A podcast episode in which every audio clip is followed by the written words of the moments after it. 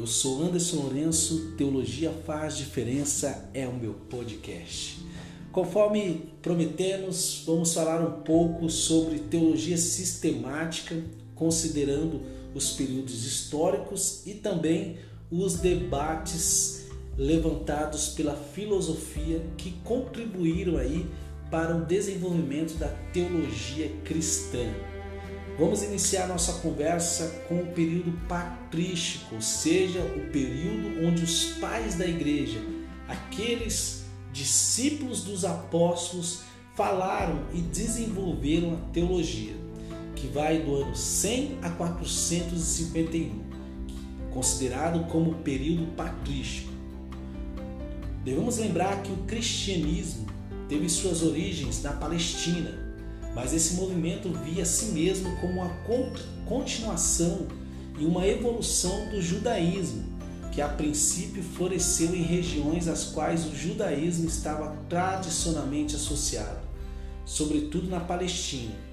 Entretanto, rapidamente se espalhou para as regiões vizinhas, em parte por meio dos esforços dos primeiros evangelistas cristãos, como por exemplo Paulo de Tarso. Mas ao final do século I, o cristianismo parece haver se estabelecido por toda a região do Mediterrâneo Oriental e até mesmo adquirido uma presença significativa, nada mais, nada menos do que na cidade de Roma, que é a capital do Império Romano. À medida que a igreja em Roma se tornava cada vez mais poderosa, é impossível que não surgisse tensões com o próprio império e, consequentemente, entre a liderança cristã em Roma e em Constantinopla. E nós vamos trabalhar esse tema um pouco mais adiante, prevendo o racha, a divisão, o cisma, o cisma posterior entre as igrejas ocidental e oriental. Ocidental em Roma e oriental em Constantinopla, respectivamente concentrada nesses centros de poder. Nesse processo de expansão surgiram diversas regiões que, que se tornaram importantes centros de, de debate teológico. Três delas podem ser apontadas como detentoras de importância especial. Guarde bem isso duas falavam o grego e a terceira o latim. Vamos iniciar com a cidade de Alexandria, que está aí no Egito atual. Ela se destacou como centro de educação teológica cristã.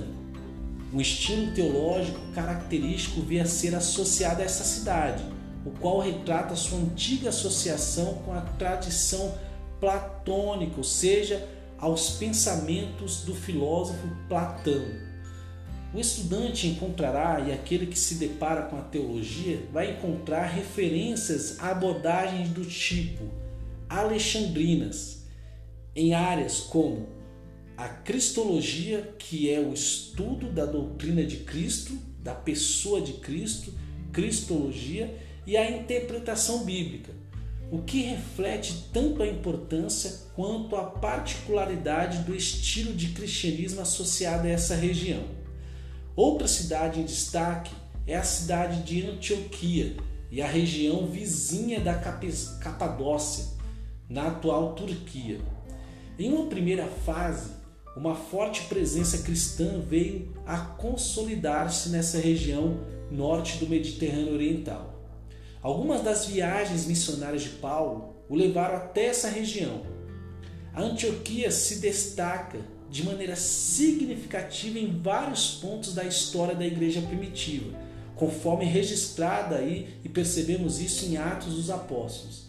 A própria cidade de Antioquia logo se tornou um importante centro do pensamento cristão, como Alexandria, foi associada a abordagens específicas com respeito à cristologia, às doutrinas relacionadas à pessoa de Cristo e à interpretação, o termo antioquino, antioqueno é frequentemente utilizado para caracterizar este estilo teológico característico dessa região.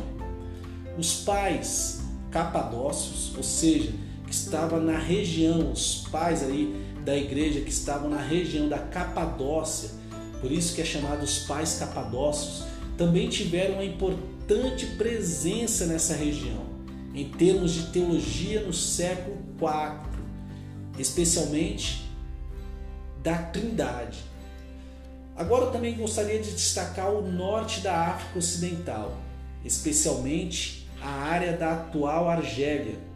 Nesse local ficava Cartago, importante cidade mediterrânea, e em um certo momento adversária política de Roma, pois ambas disputavam o domínio da região.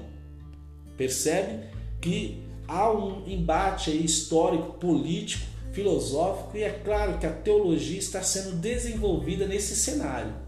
No período em que o cristianismo se espalhou por essa área, essa cidade era uma colônia romana. Entre os importantes escritores da região destacam-se Tertuliano, Cipriano de Cartago e Agostinho de Hipona. Nós vamos falar sobre esses teólogos mais adiante.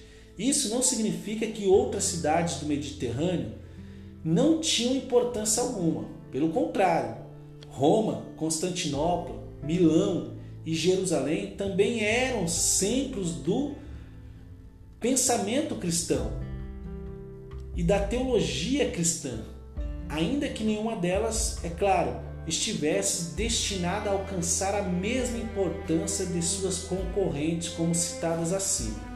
Agora eu gostaria de esclarecer alguns termos para que a gente possa caminhar de forma mais familiar e entender a proposta da teologia e mostrar que a teologia faz diferença.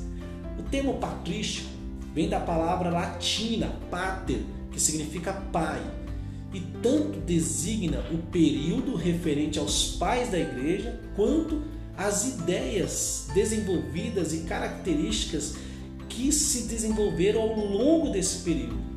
O termo é não inclusivo, ainda não havia surgido na literatura algum termo inclusivo que fosse aceitável por todos de forma unânime. Os termos a seguir relacionados são encontrados com frequências e devem ser registrados, ou seja, guardados aí para que você possa compreender e se familiarizar com os termos teológicos. Período patrístico. Esse termo representa algo definido de forma vaga, que frequentemente é considerado como o período a partir do término dos documentos do Novo Testamento, ou seja, os apóstolos ali, o período dos apóstolos, que vai até o ano 100, até o decisivo concílio da Calcedônia, em 451. Entendeu? Guarde isso. O período patrístico é quando se encerra o período dos documentos do Novo Testamento, que vai até provavelmente ali até o ano 100, até o decisivo concílio de Calcedônia em 451. Esse é considerado o período patrístico. E quando se fala de patrística, por exemplo, normalmente patrística, normalmente esse termo significa o ramo do estudo teológico que trata do estudo dos pais, patres, pais da igreja. E quando se fala de patrologia, um termo um pouco mais antigo, esse termo já significou literalmente o estudo dos pais da igreja mais ou menos da mesma forma que teologia significa o estudo de Deus, Deus. Entretanto, em anos recentes, a palavra sofreu uma alteração em seu significado. Agora, ela se refere a manuais de literatura patrística que fornece a seus leitores fácil acesso às principais ideias dos escritores patrísticos e alguns dos problemas de interpretação associados a elas. Percebe que isso tudo nos mostra e nos faz entender que teologia faz diferença.